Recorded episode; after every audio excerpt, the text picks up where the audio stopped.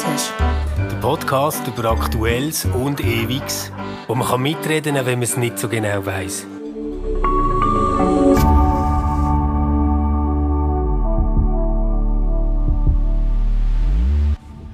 Herzlich willkommen zum Stammtisch heute mit einem ganz, ganz, wie soll ich sagen, brisanten Thema eigentlich. Wir reden über Männlichkeit, über Masi. Ich darf begrüßen äh, Fabienne. Was sagst du als Außenstehende zum Thema Masi? Was habe ich im RefLab gemacht, dass ich heute muss in diesem Podcast sein Nein, ich bin, ich bin sehr froh, dass du auch mit dabei bist. Ähm, mir gegenüber sitzt der Matthias Krieg. Hoi. Hoi. Trinkt gerade ein Seebub. Eigentlich zu alt für das. Ja, und heisst nicht dein Bier, heisst im Fall Bluffsack. Jetzt weiß ich nicht genau. Aber mit P. der, der Bluffsack, ja genau. Da weiß ich jetzt nicht, ob das mit dem Thema sogar schon zu tun hat. Ähm, wir sind eigentlich darauf gestoßen durch eine Reportage oder einen äh, Artikel im SRF, was heißt Mannsein in der Schweiz? Und zwar ist es aufgehängt an einem Sachbuch, wo erschienen ist über Männlichkeit. Das nennt sich Männlichkeiten, also äh, Zeitdiagnose Männlichkeiten Schweiz von drei Autoren herausgegeben worden. Autorinnen, zwei Autorinnen und ein Autor, ist auch interessant. Ähm, äh, haben äh, das untersucht, auch so ein bisschen verschiedene Männlichkeitsidentitäten und so weiter. Und eigentlich würde ich sagen, so viel Neues in dem Artikel jetzt über das Buch habe ich nicht so viel Neues erfahren. Es geht um die üblichen Spannungsfelder und um die Frage irgendwie Männer fallen so ein bisschen aus ihren verfassten Rollenbildern raus. Ähm, es gibt äh, breite Verunsicherung. Ja, was heißt es eigentlich noch, ein Mann zu sein? Es gibt so ein bisschen einen Erwartungsdruck, dass Männer jetzt irgendwie äh, so ein bisschen alles sollten sein, so eierlegende Wollmilchsauen, irgendwie doch noch erfolgreich und doch noch im Beruf irgendwo noch etwas gelten, aber dann daheim auch parat zum Windeln wickeln und, äh, und äh, Teilzeit schaffen und so weiter. Also es ist so ein bisschen, äh, äh, es kommt so ein bisschen die Verunsicherung zum Ausdruck. Ähm, ich ich weiß gar nicht, das ist so ein großes Thema. Wo sollen wir anfangen, Matthias? Ähm, bist du, ist dir wohl als Mann oder wärst du einmal lieber etwas anderes? also die, die Frage ist eigentlich schon seit 66 Jahren entschieden. Aber äh, nein, was ich spannend daran finde, ist, also ich habe gelernt, jede Generation äh, muss das Neue finden. Mhm. Also das, das ist, glaube ich, schon eine Erkenntnis, die wichtig ist. Es ist nicht ein für alle festgelegt, weder die Bibel noch irgendwelche Philosophen noch äh, Gesellschaft hat Weiblichkeit, Männlichkeit äh, festgelegt für immer. Mhm. Das muss sich neu finden. Und das finde ich allerdings wiederum höchst spannend. Und da gibt es auch ganz viel zum Lachen, äh, weil das häufig auch unheimlich lust auf lustige Art schief geht. Mhm. Aber äh, man muss das finden. Mhm. Also ich bin aufgewachsen noch mit, mit Parolen aus der, aus der Nazi-Zeit. Also ein Mann ist hart wie Kruppstahl, zäh wie Leder. Mhm. Das stammt vom Hitler selber. Ich äh, glaube 1938 bei irgendeinem Jugendtreffen hat er das der, der Bube gesagt. Und so bin ich erzogen worden. Ein Mann brüllt nicht, der hat kein, ja. hat kein Gefühl. Der macht sofort, was er sagt. Ähm, und äh, wird nicht krank äh, und ja. ist, haltet durch und ist stark. Das sind Bilder, die sind sehr zeitgenössisch. Es hat Zeiten gegeben, Epochen, da sind Mannenbilder völlig anders gewesen. Mhm. Und das finde ich aber spannend, die kennenzulernen und sich dann selber zu fragen, ja, wer bin denn ich in dem? Mhm. Ah, ich finde das spannend, wenn du das erzählst. So, du, du hast es wirklich noch kennt, so das, ein bisschen das klassische Mannenbild, wo man heute oft auch unter toxischer Männlichkeit ähm, ähm, äh, kritisch auch im Blick nimmt, so hart, zäh, mutig, eben kein Schmerz, kein Schmerz und so. Ja. Aber du hast jetzt schon historisiert, das, was du jetzt vorher gesagt hast, ist natürlich so ein typisch postmodernes Bild vom Masi. Eben Masi, das ist nicht, es gibt nicht die Essenz, das Wesen vom Ma für durch alle Zeiten durch, wo man muss hochhalten und um jeden Preis verteidigen, sondern eigentlich muss jede Generation irgendwie neu aushandeln und neu drum ringen, was es heißt in dieser Zeit ein Mann zu sein. Und also man, man könnte ja fragen, welcher Zeitgeist braucht welches Mannenbild? Ah ja. Und der Zeitgeist der Nazis hat natürlich den Held gebraucht, der germanische Siegfried. Äh, und der, der hat ja müssen siegen, oder? Ähm, mein Vater ist selber äh, schwer verwundet aus dem Krieg heimgekommen und gerade noch davor gekommen. Bei, bei mir selber ist das Siegfried-Bild äh, kein Männlichkeitsbild. Mhm. Darum habe ich es bis heute schwer mit Wagner-Musik. Äh, weil die, die, die hat immer das Genie, das ist männlich, oder? Und abgesehen davon ist es noch Deutsch und Arisch. Aber das hat bei mir überhaupt, das ist zerstört worden durch den Krieg. Ja. Und ich, ich finde, es ist eine Frage, der Zeitgeist von der Postmoderne, wo man alles will, gleichzeitig verkaufen dem ist natürlich am liebsten, wenn 100 oder 1000 verschiedene Mannenbilder existieren. Mm. Oder da können die einen ihre Rasierklingen verkaufen, die anderen ihre Sportautos und wieder andere gute Düfte. Und je nachdem erscheint der Mann dann als ein, yeah. ein, ein, anderer, aber er ist immer ein Grund. Ja. Das es gibt jetzt sogar Make-up für Männer von Chanel. Ja, klar. ja also Fabian, äh, der, der Matthias sagt, jede Zeit braucht ihre eigenen Mannenbilder oder ihr eigenes Mannenbild. Du bist ja überzeugte Feministin und auch antreten, um im RefLab auch äh, unter anderem so Höhlenbewohner wie mir gewisse feministische Grundwerte beizubringen. Was für eine Was für ein Mann braucht denn unsere Zeit? Oh, das finde ich eine super schwierige Frage. Ich glaube, da bin ich ähnlich postmodern unterwegs wie Matthias. Ich würde sagen, das kommt so die Frau drauf an. Also das ist, ich finde, man kann nicht einfach sagen, ja, es braucht jetzt der Mann oder das Männerbild. Es kommt ja immer nur darauf an, was für ein Typ Mensch das man ist. Also mm. irgendwie, ja. es, also es gibt wirklich Bereiche, finde ich, da kann man sagen, ja voll, da wünscht man sich irgendwie, weiß auch nicht, irgendwie einen Partner dort, äh, ist man gleichberechtigt und dann gibt es Bereiche, wo man findet, nein, dort gefallen mir gewisse traditionelle Vorstellungen und da gibt es durchs Band durch, finde ich, kann ich mega viele verschiedene Frauen kennengelernt, die ganz unterschiedliche Sachen sagen. Mm. Und da jetzt einfach quasi zu kommen und sagen, neue Stereotyp. Ja, genau.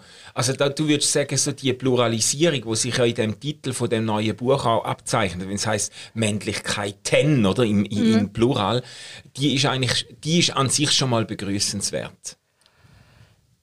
Ja, absolut. Ich Solange sie nicht nur zum Verkaufen existiert. Genau, ja. genau.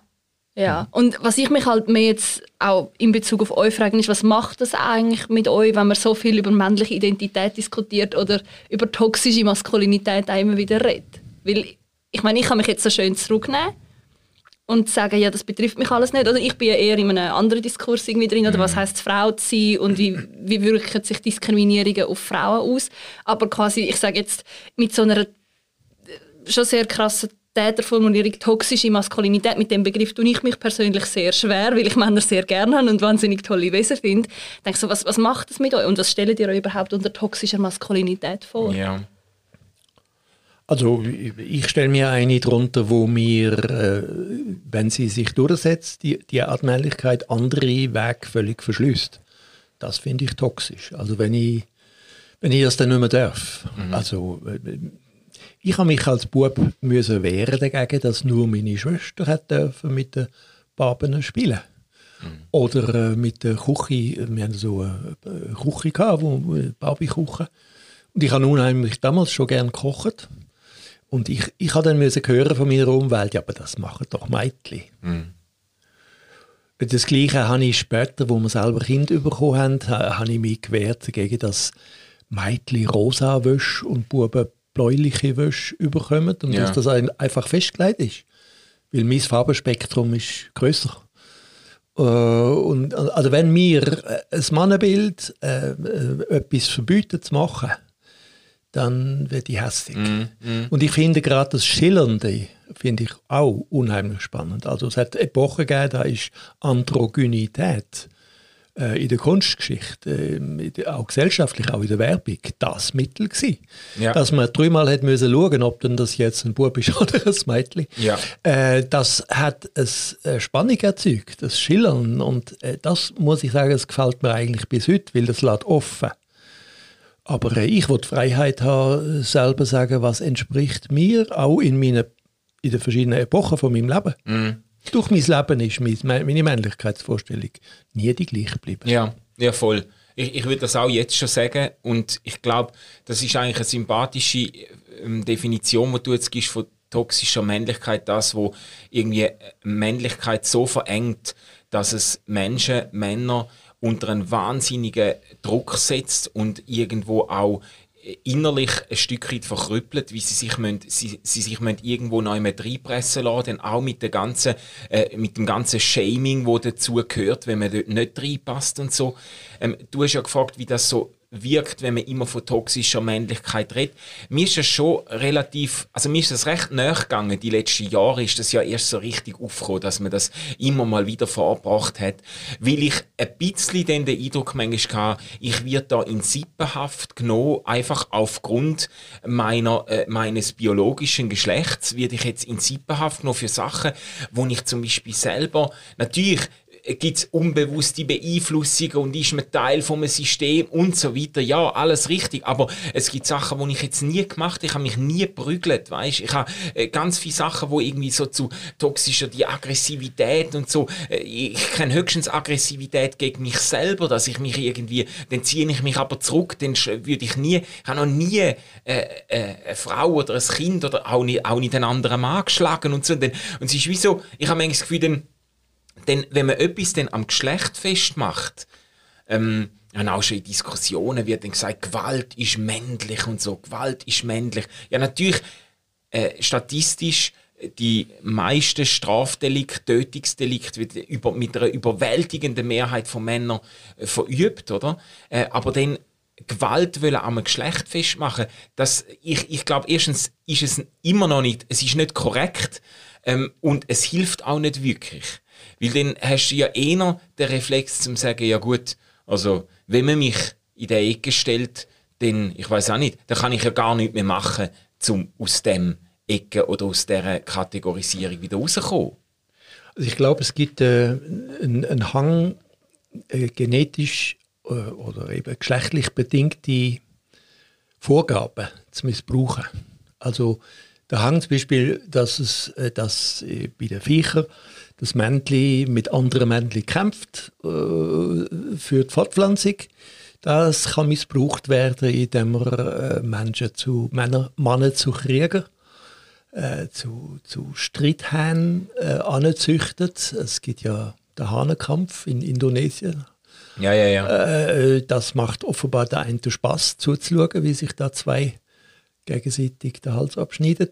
Also da hat man etwas, wo immer angelegt ist, zu rivalisieren. Äh, das ist, glaube ich, wirklich ein Unterschied. Wahrscheinlich zu Frauen hat man missbraucht. Genauso kann man bei Frauen etwas missbrauchen, zum Beispiel äh, die Mütterlichkeitsanlage, dass äh, eine Frau ihr Kind schützt, kann man auch dazu missbrauchen, dass man weiblich definiert über Brutpflege und Muttersein und alles andere dann plötzlich nicht mehr weiblich ist. Also das sind Missbrüche von angelegten äh, Lebensbedingungen. Aber weißt du, ich, ich weiß nicht genau, ich bin ja in diesem Diskurs jetzt nicht mega daheim. Vielleicht verstehe ich es aber einfach falsch. Ich habe so das Gefühl, es ist ein bisschen selbstwidersprüchlich, wenn man einerseits sagt, ja, die ganzen Männerbilder, das sind eigentlich nur sozial antrainierte Sachen. Das ist eigentlich alles, ähm, das ist alles nicht irgendwie angeboren. Das lässt sich verändern. Auf das sollte man sich nicht festlegen lassen. Und dann gleichzeitig kann sagen, Gewalt ist männlich. Dann fühle ich mich ja wieder irgendwo in eine äh, aufgrund vom biologischen Geschlecht irgendwie in eine, in eine ganz bestimmte Ecke drängt. Und das ist ja genauso unfair, wie wenn ich jetzt würde sagen, keine Ahnung, Manipulation ist weiblich. Äh, nein, äh, also es finden sich Frauen, die manipulieren und es finden sich äh, viele Männer, die gewalttätig sind und das hat natürlich zu tun mit der sozialen Rollenverteilung und so mit der, und auch es hat sicher auch zu tun, da wird es spannend, es hat sicher auch zu mit biologischen Anlagen. Männer haben einfach irgendwie 70, 60 Prozent mehr Muskelmasse als äh, als Frauen und äh, sind körperlich den Frauen im Durchschnitt einfach statistisch überlegen, da kannst du jetzt diskutieren, wie du willst. Und das, und, und das führt wahrscheinlich auch dazu, dass im Konfliktfall Männer geneigt sind, ähm, ihre körperliche Überlegenheit zu missbrauchen, oder? Hey, ich überlege jetzt gerade, also ich habe das Gefühl, es sind ganz viele verschiedene Ebenen, die irgendwie mitwirken. Das eine, was ich finde, wo du wahnsinnig gut formuliert hast, sind die Veranlagungen, die einfach da sind, oder? Die Fähigkeiten, dass jetzt eine Frau nochmal kann Mutter werden und ein Mann nicht. Ähm, oder je nachdem, also jetzt mal, ich, ich sage Transfragen ausklammert an dieser Stelle. Mhm. Ähm, und das andere ist ja nachher, oder was passiert mit diesen Veranlagungen, was für gesellschaftliche Strukturen treffen die.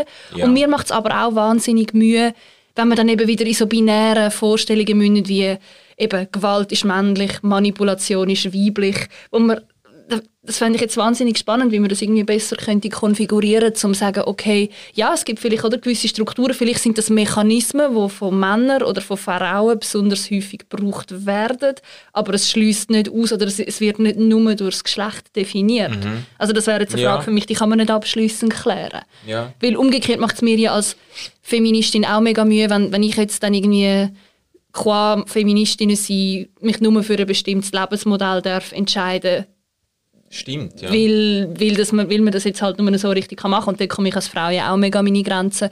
Du bist irgendwie, eben, du solltest Karriere machen, gleichzeitig, wenn du dich fürs Muttersein entscheidest, solltest du aber auch eine liebevolle, verantwortungsbewusste Mutter sein, bist eine Rabenmutter, wenn das Kind in Hort ist.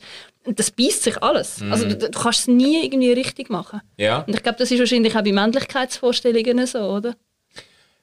Ja, das denke ich auch. Und gleichzeitig habe ich jetzt äh, vorher, ihr habt ja beide euch ausgesprochen für die Pluralisierung von Männlichkeitsbildern, von Rollenverständnis. Ähm, das hat natürlich auch in dem Sinn seine Gefahren, dass ja, wie soll ich das jetzt sagen? Es gibt ganz verschiedene Möglichkeiten für einen Mann, um seine Identität als Mann zu finden und auszudrücken. Und ich glaube, das ist gut, es ist extrem heilsam für eine Gesellschaft, wenn das nicht schon so eng geführt ist auf eine ganz bestimmte Rolle, oder? Aber es gibt ja dann eben auch Rollen, wo sehr, sehr problematische Anteil haben, oder? Es ist ja dann nicht getan damit, dass man sagt, ja nu, dann gibt's halt jetzt, äh, ich weiß doch auch nicht, dann gibt's dann, äh, dann gibt's Softies und es gibt die, wo irgendwie lieber daheim äh, Kind hütet und die Frau ähm, geht arbeiten und dann gibt's dann Machos und es gibt die, wo, wo, wo sich, wo quasi noch ganz nach dem alten Muster sich durchsetzen. Auf, also da gibt's, man muss ja dann gleich nochmal näher anschauen und sagen, ja, wo ist denn eigentlich, wo sind da ähm, irgendwo ungesunde, gesellschaftlich und persönlich ungesunde Anteile dabei.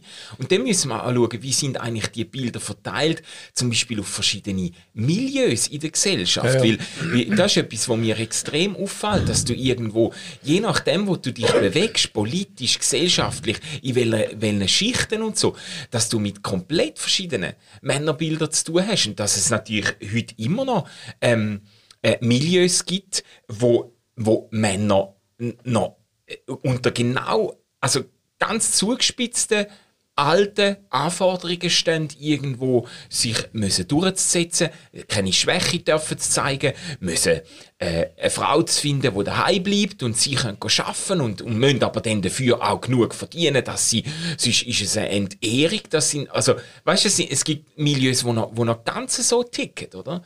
Und es wäre nicht da damit tun, dass man sagt, ja, eben, es gibt ganz verschiedene Milieus mit verschiedenen Männerbildern und äh, gut ist. Also ich sage mal etwas, wo vielleicht auch missverständlich ist, aber ich wage es jetzt. Ich habe mal eine Reise in, auf Albanien können machen. Wir haben verschiedene Projekte dort besucht und äh, dann in Tirana, in der Hauptstadt, wir haben eine völlige Überraschung gehabt. Da habe ich so viele Heiratsgeschäfte nebeneinander gesehen wie noch nie bei Reisen. Also eins neben dem anderen, mit riesigen Brutkleidern und alles in weiß und groß. Ja, und dann hat mir einheimische Albaner erzählt, ja, ein Albaner, der auf Deutschland in die Schweiz geht, arbeiten, der darf gar nicht zurückkommen, ohne dass er Geld verdient hat. Also wenn der mit nichts zurückkommt, ist er ein Loser. Der muss zurückkommen mit einem Mercedes, das ist die erste Ausgabe, wo ja kein neues Geld generiert, sondern eigentlich ja. keine Anlage ist. Das zweite ist, er muss ein Haus bauen. Darum gibt's, habe ich in Albanien so viele Häuser gesehen mit einem Stockwerk, zwei oder drei und immer schaut oben schaut die Stangen raus ja. oder die, die Armierungseisen für den nächsten Stock, wenn ja. wieder Geld da ist. Und das Dritte ist, er muss heiraten und die Heirat, die kostet allein, ich weiß nicht wie viel, Vermögen, ja. das Vermögen.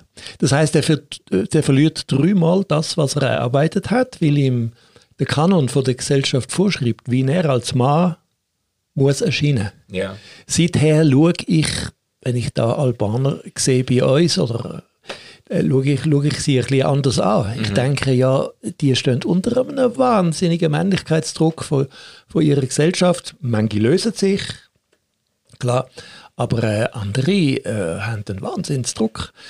Und ich, da habe ich gelernt, oder wenn so Festschreibungen passieren, die sind selber noch nicht das Problem, aber wenn Macht damit verbunden mm. ist und, äh, und Einschränkung, also dann ist es auch nicht kulturbildend. Das habe ich gelernt, da kann man beim Turner nachlesen. Kultur entsteht äh, nicht durch Festschreibungen, sondern durch, durchs Flimmern, durchs Ungewisse. Also Kultur entsteht in der Überraschung, in, mm. in in Riss in, im Untergrund, äh, an Rändern, mhm. aber nicht in der Mitte, wo alles festgelegt und seine Ordnung hat. Ähm, und das ist eigentlich, eigentlich auch bei der Natur sogar. Also Anomalien haben zu neuen Formen von Lebewesen geführt. Äh, oder eine Spezies ändert sich durch Zufall, durch Anomalien und nicht äh, eigentlich so aus sich selber, sondern überraschend. Mhm. Und ich habe immer Freude, seit ich jetzt pensioniert bin, schaue ich viel Tierfilme so äh, in Arten.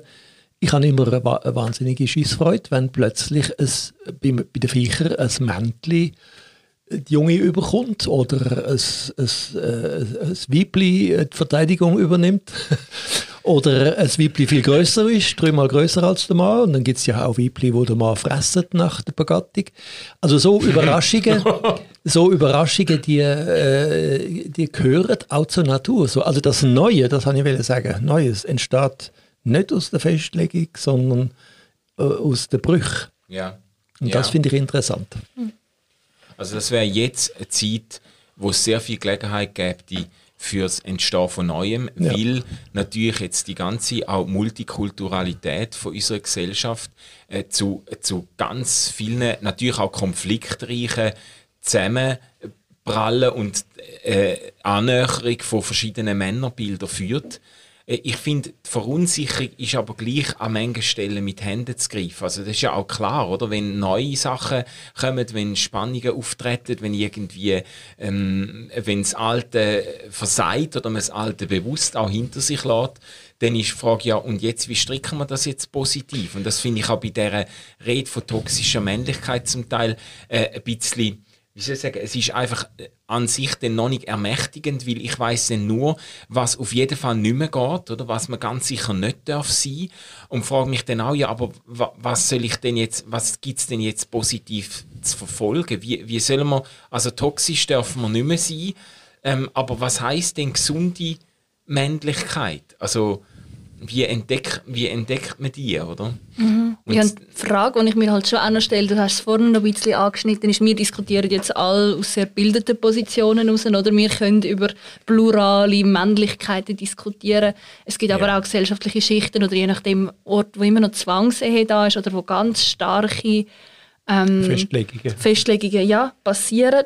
Und ich denke, eben, da kann man nicht einfach sagen, ja, eben, wie du gesagt hast, man kann jetzt einfach jeder kann sein, was er will, sondern man muss wirklich irgendwie können Grenzen ziehen und sagen, nein, das geht jetzt einfach nicht mehr. Aber es muss eben auf eine positive Art und Weise geschehen, dass es heißt, hey, eben, also nur schon, dass man oder den Satz nicht mehr sagt, ein Indianer kennt keinen Schmerz oder so, sondern yeah. dass es okay ist, wenn man sich das Knie anschlägt und brüllt. Ja. Und, und, also ich glaube, das fängt wie so bei so banalen Sachen an, aber jetzt bei erwachsenen Männern das ist jetzt nicht eine Frage, die ich beantworten kann. Also es, es gibt ja Veränderung, die geht langsam und Veränderung, glaube ich, echte Veränderung ist, glaube ich, nicht, nicht Fun, sondern hat mit Arbeit zu tun. Das ist Arbeit und vielleicht ist es lebenslange Arbeit. Mhm. Mein erster Spitalaufenthalt war mit 15 gewesen, Blinddarm. Zu dieser Zeit hat mir die Krankenschwester erklärt, ob ich Schmerz habe und wie viel. Mit meinen letzten Spitalerfahrungen die letzte in diesem Jahr, ist ja völlig anderes. Inzwischen hat die Gesellschaft gelehrt, dass das Subjekt selber darf entscheiden wie viel Schmerz das es hat. Äh, und da ist jetzt ein Lernprozess passiert, oder? Also die Festlegung, wo andere über mich machen, ist jetzt eine, wo ich darf mitreden. Sepp hat aber 40, 50 Jahre gebraucht. Äh, und ich denke, das Gleiche gilt für so Fragen wie Frau sein, Mann sein. Mhm. Äh, es ist Arbeit, es ist gesellschaftliche Arbeit, es ist Verantwortung von der Bildenden für andere dass sie auch die Freiheit haben, die Arbeit zu machen. Mhm. Also der Albanenbub, der in die Schweiz kommt, mit seiner albanischen Tradition im Kopf, muss auch die Freiheit bekommen, über sein Masi dann selber können, äh, mitzureden. Und was ist, wenn man sich jetzt für so ein traditionelles Männlichkeitsbild möchte entscheiden? Auch das muss die Gesellschaft respektieren, bis dort an, wo es toxisch wird. Mhm. Und das ist, würde würd ich immer sagen, das ist Machtausübung. Ja. Das, das, ich finde es ein gutes Statement. Ich habe das mal im, im SRF hat irgendwie vor einem Jahr hat's zwei Diskussionsrunden gegeben. Eine zum Thema Frau sein oder nein, sind beide zum Thema Mann sein, glaube ich, aber eine Runde nur mit Frauen, wo über Männlichkeit geredet haben und eine Runde mit Männern. Und die Männerrunde, die hat auch wahnsinnig viel, ähm, viel äh, ausgelöst, oder? Ähm, das ist, das ist äh, so ein bisschen eine Diskussion gewesen, wo wo man ein bisschen ablesen konnte. Es hat dann, es hat dann bei den Frauen hat's zum Beispiel einige, so eine, äh, eine Bäuerin, die erzählt hat von ihrer Ehe und wie sie das lebt und dass bei ihnen eben der Mann die Hosen und so. Aber es, es, es Erstaunliche war, die Frau, die hat einen unglaublich starken, eigenständigen, intelligenten Eindruck gemacht. Das war jetzt überhaupt nicht das Bild von irgendeiner, wo quasi, äh, äh, wo selber nicht könnte für sich aufstehen oder so, aber die haben sich irgendwo zusammen geeinigt eigentlich auf eine sehr, sehr traditionelle Rolleneinteilung. Und es ist dann den teilnehmenden Frauen wahnsinnig schwer gefallen, um ihr das überhaupt zugestehen, oder dass das so, äh, äh, dass das jetzt auch wenigstens ein, ein Lebensentwurf ist, wo, wo kann ähm, wo früher natürlich selbstverständlich war und heute so verpönt ist, dass man sich fast ein bisschen muss dafür rechtfertigen muss. Und das also, habe ich spannend gefunden. Ja, aber auch da finde ich die Veränderungen ja eigentlich toll. Früher war der, der Ehevertrag eigentlich festgelegt gewesen. Heute ist Ehevertrag äh, im übertreiten Sinn auch ein gegenseitiger Vertrag über die Bereich, in welchen wer sie oder er Macht ausübt. Weil Macht ja. gibt es immer. Also wenn, wenn, wenn in einer Ehe der Mann kocht, dann übt er Macht aus über das, was gegessen wird. Das ist halt einfach so. Und äh, also die Festlegung, finde ich, die müsste, die passiert heute viel partnerschaftlicher. Ja dass man einander abspricht. Äh, auf dem Gebiet hast du Aussagen.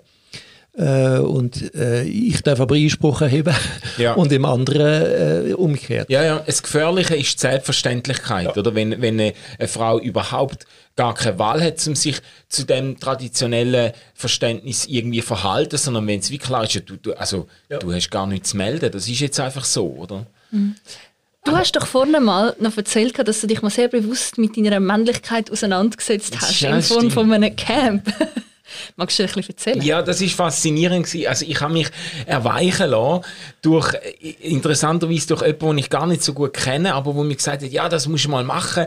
Es gibt so Initiationsriten, wo nach einem ganz, ganz klaren Ablauf stattfindet und zurückgehen auf den Richard Rohr. Das ist so ein Spiritualitätsguru eigentlich, äh, katholische Wurzeln, aber ähm, das Ganze ist jetzt nicht irgendwie religiös eng geführt, sondern da geht es wirklich darum, dass Männer irgendwie in einer ganz intensiven äh, Männerwoche sich selber irgendwie findet. Und ich also eigentlich ist es gedacht für Buben, aber bei uns, bei uns ist es ein bisschen später. Es ist so, nein, es ist so, er Oder hat ja... in der Midlife-Crisis. Ja, eher wahrscheinlich. Pubertierend. Nein, er hat, er, hat das ja, er hat das ja studiert anhand von ganz vielen Kulturen und das ist eigentlich so, er hat das jahrelang erforscht auch und eigentlich gemerkt, dass es in ganz vielen Kulturen einen eigentlichen Initiationsritus gibt für, wie du sagst, für Teenager, für, für für, ähm, für ähm, junge Männer im Übergang vom Bub zum Mann. Und dass es da äh, ganz äh, auch einschneidende Riten gibt, wo man pflegt. Und er hat das über den ganzen Globus, in älteren Kulturen, hat er das festgestellt und gesagt, das ist etwas, wo irgendwo verloren gegangen ist. Und er hat ganz viel, sage jetzt mal, ganz viel Fehlentwicklungen von der Gesellschaft hat er auch an dem Mangel an Initiation von Männern irgendwie festgemacht. Da kann man jetzt natürlich darüber diskutieren, aber das ist ja gar nicht der Punkt. Ja, oder über den global ähm, globalisierenden Ansatz. Ich kann alle Kulturen miteinander vergleichen. Nein, nein, aber er hat, nein, nein, aber er hat, er hat das, er, er, das würde er wahrscheinlich nicht so sagen, aber er hat das einfach wirklich ähm, in allen möglichen ähm, in den verschiedensten Kulturen hat er das festgestellt. Und das ist schon signifikant, wenn du dem mal ein bisschen nachgehst. Aber der Punkt war, ich habe mich einfach auf das einladen, oder? Und dann sind wir äh, eine Woche lang äh, in österreichischen Wald gegangen, in eine Waldhütte, haben müssen das Handy abgeben, haben ganz, ganz, also vieles ist so Zeit gewesen, wo man mit sich selber verbracht hat. Eigentlich der Initiationsritus ist im Wesentlichen daraus bestanden, dass man irgendwie zwei Tage oder drei Tage gefastet hat und dann ist man an einem Morgen, hat man einfach müssen in den Wald laufen, so weit, bis man merkt, bis einem der Platz findet, wo man jetzt sollte den Rest vom Tag verbringen, dann hättest sollen, also hat man müssen einen Kreis zeichnen mit einem Meter Durchmesser, in den Kreis hineinstehen und acht Stunden drin bleiben, oder? Und dann bist du einfach acht Stunden dort äh, gesessen oder gestanden, hast kein Handy dabei gehabt, hast gar nichts dabei gehabt, kein Buch, nichts dürfen mitnehmen. Und hast dich einfach dir selber müssen stellen. Und das ist ganz verreckt, weil das habe ich einfach in meinem ganzen Leben noch nie gemacht. Und da, was einem da alles äh, in den Sinn kommt und was da alles passiert, das ist natürlich so die Spitze von dem, von einer ganzen Woche, wo man alle möglichen Rituale mitgemacht hat, wo man, ich weiß auch nicht, Blut, Blutpunkt äh, auf die Stirn und, und im Dreck gewühlt und alles, alles Mögliche, oder? Und am Schluss sind wir dann mit dem katholischen Priester, der das geleitet hat, sind wir dann irgendwie ums Lager, Lagerfeuer mit nacktem Oberkörper ums Lagerfeuer gerannt und dann Trommeln gespielt. Bist du dir sicher, dass du nicht in einem Kannibalencamp gelandet bist? Nein, also ich sage jetzt, ich muss in dem Sinn lachen, wie es hat etwas Bizarres, aber ich lache nicht, um mich darüber lustig zu machen, weil ich es ist wirklich erstaunlich gewesen, ähm, wie überhaupt, ich meine, dass sich da 40, 50 Männer gefunden haben, die sich eine Woche frei nehmen für das. Und es sind, es sind, es ist sehr ein durchmischtes Publikum gewesen, es sind ganz, sind von überall gekommen, aber die Tendenz ist eindeutig gewesen, Männer mit hoch angesehenen Berufen. Also der Fuhrpark hinten raus, das ist ein BMW nach einem Mercedes, nach einem, nach, also es sind alles ein wahnsinniger Schlittenpark hinten raus. Es sind Leute gewesen, die jetzt nicht irgendwie, ich sage jetzt mal, keine Ahnung, nein, ich will jetzt gar nicht irgendein blödes Klischee bedienen. Es sind einfach Leute gewesen, wo viel von denen mit im Leben stehen, als Anwälte, als Manager, als Ärzte und so, und wo gleich ein Bedürfnis hatten, eine Woche lang sich irgendwie diesen ganz, äh, wie soll ich sagen, ähm, diesen Urgewalten vom, vom, von der Existenz irgendwie aussetzen, oder? Also ich, äh, um das Ganze vielleicht mal aus dem Lustigen auch wieder ein bisschen zurückholen, ich glaube, der Richard Rohr kennt den Turner, der Turner, amerikanischer Anthropolog, hat das in Afrika untersucht.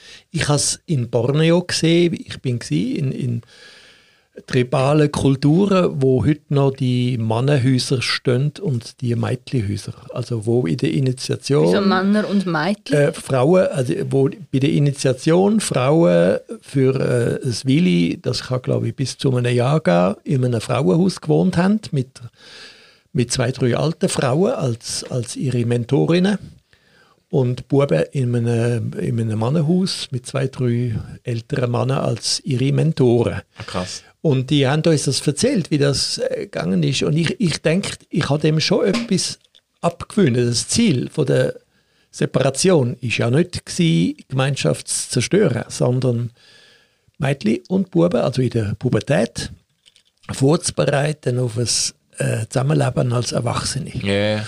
Und äh, die, die, Idee können wir heute so nicht nachmachen. Und wenn wir sie so nachmachen, dann wird es so lustig, wie es jetzt auch geschildert hast. Aber grundsätzlich finde ich die Idee nicht schlecht. Die, zu der gehört nämlich auch, dass die jungen Frauen mit erfahrenen Frauen, wie, wie soll man sagen, einen Austausch haben, wo in der Bibel Weisheit genannt wird. Ja. Weisheit wird weitergegeben. Lebensweisheit, also Erfahrungsweisheit. Kommt aber sehr darauf an, was für eine Frau das verwünscht. Ja, Wenn du eine klar. hast, die dir sagt, du musst alles machen, was der Mann dir Ja, ja, sagt, ja, dann klar. hast du ein Problem. Genau. Und das Gleiche, das Gleiche ist, bei, ist im, äh, im Mannenhaus. Gewesen. Also die Weitergeben von, von Lebenserfahrungen oder von Erfahrungsweisheit gehört zu dem Initiationsmodell. Ja. Äh. Und dass man das macht, indem man das separiert macht bei, bei Buben und Mädchen oder jung, jung, äh, Männer und Frauen, das für ein Weile finde ich das gar nicht falsch. Das finde ich eigentlich eine gute Idee. Das fehlt uns, oder? Ja, und das ist ja jetzt auch immer wieder, es gibt ganz viele Bewegungen, auch in der Schweiz, also Männerbewegungen, wo so Wochenende machen, zum Teil ganz so ein bisschen, so ein bisschen eben irgendwie nackt ums Feuer tanzen und, äh, keine Ahnung, im, im, im Schlamm wühlen und so, aber äh, manche sind auch sehr viel gepflegter oder zivilisierter unterwegs, aber es, es gibt wirklich richtiggehende äh, Be Männerbewegungen in der Schweiz auch, äh, längst nicht alle religiös motiviert, die meisten äh, sogar nicht, sondern wo wirklich, wo Leute zusammenkommen und sagen, das ist ein riesen Bedürfnis, dass Männer irgendwo, ich weiß auch nicht, äh, zu sich selber finden und irgendwo eine positive, eine positive Grundhaltung zu ihrem Mann gewinnen und wieder, wieder können irgendwie der Welt als Männer äh, äh mit aufrechtem äh, Gang ähm, entgegengehen und so. Also das ist noch interessant, dass es das dass das Bedürfnis offenbar, offenbar da ist. Also dass männlich sein so angeknackst ist, dass man sich wirklich einmal mit seiner Männlichkeit muss auseinandersetzen muss? Ja, irgendwie schon. Also ich weiß jetzt, ich kenne jetzt nichts Äquivalenz bei, also Frauen tun sich natürlich auch vergemeinschaften und reden über Frau sein und so weiter. Und es oh, gibt, äh, doch, innerhalb von religiösen Gemeinschaften gibt es weißt, wie viele Frauenwochenende und dann wird dann aber nur darüber diskutiert, was jetzt die Aufgabe und die Rolle von einer Frau ist. Ja, An der Bibelschule habe ich auch so einen Speech vorbei? bekommen. Nein, also ich habe das erlebt, als ich, als ich wirklich in Frankreich war, da ist mir gesagt worden, ja, der Mann ist das Haus, der tut wie die Grundpfeiler im Leben legen und die Frau geht dann in das Haus hin und ist für die Dekoration von dem Haus zuständig. und ich habe wirklich viel viele Jugendcamps, wo es immer wieder Frauenübungen gegeben hat. Mhm. Interessanterweise nie Männerübungen, das muss ich auch festhalten. Oder wenn dann eben nur so ich sage jetzt Übungen, wo dann eben die Jungs im Schlamm sind gewesen und die Mädchen ja. über, über die Männer aber geredet haben. Und das ich sehe ich eben kritisch. Ja, okay, aber ich, ich glaube eben, ähm, das müssen wir jetzt empirisch können anweisen, aber ich, ich denke, eher, dass die Zeit von diesen Frauentreffen, Frauenfrühstücke in den 80er, 80er, 90er Jahren, Riesending, Frauen, die irgendwie sich, gerade auch, oft auch in christlichen, äh, in christlichen Zusammenhängen in, in, den USA ganz, ganz stark geworden, die Frauenbewegungen und so, äh, äh, auch, dort hat es auch Frauenfrühstück geheissen und andere Sachen. Und ich habe das Gefühl, äh, i, i, im Moment nehme ich es eher so wahr, dass die Männerangebote zunehmen. Und, und ähm, und, und dort irgendwo offenbar eine Verunsicherung da ist. Es ist natürlich ein Nachholbedarf, äh, das ist klar. Und man muss sagen, was du geschildert hast äh, als Initiationsritus, ist wirklich denkt für Pubertierende, also 14 bis 17 äh, und nicht für äh, fortgeschrittenes Alter. Dann wird es ein bisschen gespässig. Ähm, aber äh, grundsätzlich, dass, dass man mal äh, Timeout hat und äh, sozusagen gezwungen wird, ähm, über Rollen und über Zuschreibungen und über Entscheidungen, über Machtansprüche nachzudenken. Das finde ich eine gute Sache. Wenn man das muss nachholen muss, man es nachholen, aber es darf dann nicht so dauernd richtig werden, dann wird es lächerlich. Ja, aber gespässig, also äh, ich würde jetzt ja gleich noch eine Lanze brechen für die, für die ähm, für so, so Angebote. Ich meine, mhm. natürlich kann man sich darüber lustig machen und sagen, die machen sich da zum Aff, aber das sind ja, äh, wenn respektable Leute sich so, so Übungen aussetzen, muss ich sagen, äh, das sind ernsthafte Bedürfnisse dahinter, die offenbar äh, begegnet werden und wo dort irgendwo eine, äh, auch, auch zum Teil sehr, sehr starke Emotionen, manchmal auch Verletzungen, die wie kanalisiert werden in so Ritual. Und das ist etwas, wo unsere Gesellschaft natürlich eher verloren hat. Also das, das, das ist aber richtig. ist jetzt nicht auch tragisch, Entschuldigung, dass ich so reingrätsche, dass eben gerade, dass vielleicht auch so eine finanzkräftige Aspekt gebunden ist, oder? Weil ich, ich habe jetzt gerade überlegt, ja, respektable Männer, was wäre denn jetzt, wenn ein Bauarbeiter so ein Weekend hätte wollen? Und ah, das hat auch gehabt. Das hat, nein, ich habe das, ich habe das auch gar nicht wollen sagen mit dem, dass, dass jetzt irgendwie nur wohlhabende Leute teilgenommen haben. Ich, also Respekt, wollen, ich bin beim Wort respektabel ja, hängen geblieben. Nein, ich, okay. Nein, muss man Wort nicht im Maul umdrüllen. Mir, mir ist es mehr darum gegangen, dass, nicht, dass niemand meint, äh, dass es jetzt irgendwie so ein gleicher Anlass für irgendwie Loser, wo nach, wo irgendwie rausgefallen sind und nach drei Jahren äh, im Keller von Mami gewohnt, äh, jetzt findet, jetzt muss ich mich irgendwie finden oder so ähm, und, äh, äh und äh, kei, keinerlei Perspektive mehr haben und mit dem Leben sowieso äh, praktisch abgeschlossen haben. Das ist nicht das, ist nicht das Klientel in dieser Woche. Das überrascht mich eben auch gar nicht. Ich erwarte sogar eher, dass jetzt, ich sage, Männer, die in so machtstarken Positionen sind, dass die viel eher eine Krise haben. Also mein, Eindruck, mein persönlicher Eindruck ist eher, dass, dass gerade so Männer in Krisen reinkommen und vielleicht fragen, hey, wer bin ich überhaupt als Mann? Wer bin ich, wenn ich meine Leistung mal nicht mehr bringe? Ja. Wer bin ich, wenn ich einmal das nicht schaffe?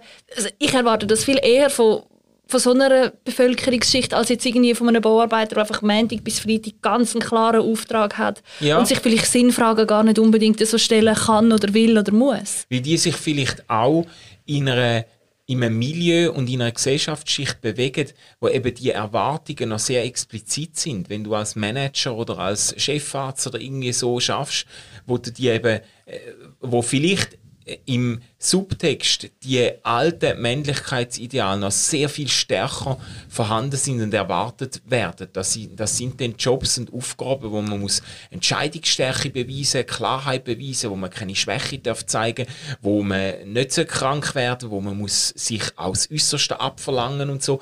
Das ist, ich, kann mir das schon auch denken. Ja. Also ein Wort fehlt jetzt noch in unserer Diskussion, das ist das Wort Exzess oder unsere, unsere Gesellschaft hat keinen, äh, keinen geklärten Zugang zum Exzess. Mhm. Der Exzess gehört aber zum Leben.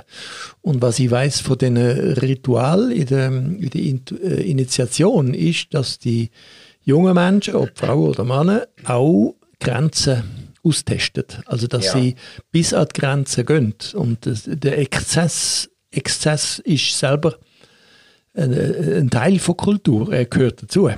Also jetzt die Ritual, die holen den Exzess in ein überschaubares Moment rein. Was, was man im Arbeitsleben kann erleben, ist der wilde Exzess, also wo gar keine Grenzen hat und darum, ja. darum krank macht.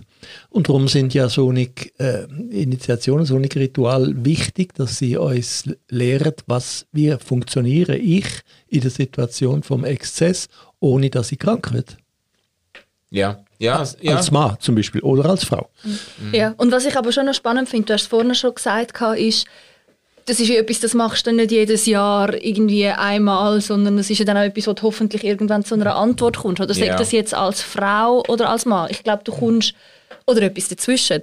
Ich glaube, es ist mega wichtig, dass man sich immer wieder mit dem auseinandersetzt, aber ich habe dann schon auch meine Fragezeichen, oder, dass es, also es ist ja schön und recht dass es immer wieder jedes Jahr Frauenkonferenzen gibt und Männerkonferenzen, mhm. aber irgendwann muss man sagen, hey, boah, also wie, wie bestimmend soll jetzt mein Geschlecht auch im Alltag sein? Also muss man das auch True. immer wieder auf den Faktor zurückwerfen oder muss man vielleicht nicht einmal generell darüber reden, hey, okay, was ist eine gesunde Work-Life-Balance, ähm, wie kann man sich irgendwie auf eine gesunde Art und Weise durchsetzen im Job? Das sind ja Themen, die dann alle Menschen beschäftigen und ja. das ist nicht spezifisch nur an ein Geschlecht gebunden. Ja, ja, ja, ja ich, ich habe das Gefühl gehabt, in dieser Woche, wo ich da in Erinnerung habe und erzählt habe, es sind letztlich sind's Lebensthemen, die aufgekommen sind und aufgeschafft worden sind und nicht jetzt explizit spezifische Männerthemen. Es ist um Traumata gegangen, es ist um Verletzungen gegangen, es ist um Zerbruch gegangen, um Erwartungen. Das gibt es alles auch in weiblich. Also das, das, äh, äh das, äh, ich, ich denke auch. Lass uns zum Schluss kommen. Wir sind, die Zeit ist fortgeschritten.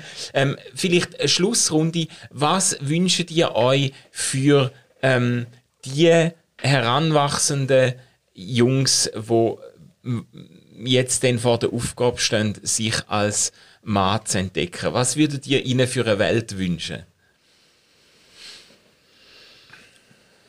Eine, wo in der Lage ist, mit dem Schillernden, mit dem Diffusen, auch mit dem Exzessiven positiv umzugehen. Mhm. Und wo Festlegungen so lang wie möglich vermeiden zugunsten von Kreativität und Neuem. Ah, ich denke jetzt an meine Teenager in der Body. ja, ja, genau. Du, du schaffst einmal noch als Badmeisterin, genau. darf noch dazu sagen. Also was ich mir wünschen würde, das habe ich auch im Gespräch rausgehört, jetzt besonders mit auch männlichen Freundinnen, aber auch teils mit weiblichen Freundinnen, den Raum, jede Frage zu stellen. Über all das dürfen zu reden, was einen beschäftigt, wo man Fragen hat, wo man unsicher ist über die eigene Identität und dass keine Frage falsch ist. Ja, also sehr, sehr stark. Äh, vielleicht, also ich würde das beides voll unterschreiben. Ähm, vielleicht noch hinzufügen, was ich mir wünsche für junge Generation, auch für, mein, für meinen Sohn, der jetzt elf ist, dass er äh, idealerweise in mir, aber auf jeden Fall in seinem Umfeld Männer findet, die irgendwie versöhnt sind mit ihrer eigenen Männlichkeit und wo auf eine fröhliche und manchmal auch unbeschwerte Art ihnen irgendwie vorleben, was es heißen kann, aber nicht was es heißen muss, ein Mann zu sein. Halleluja. Ihr Lieben, das war sehr spannend. Ähm, wir hören uns nächste Woche wieder beim Stammtisch. Danke vielmals Fabian und Matthias fürs Mitdiskutieren. Ciao zusammen. Tschüss.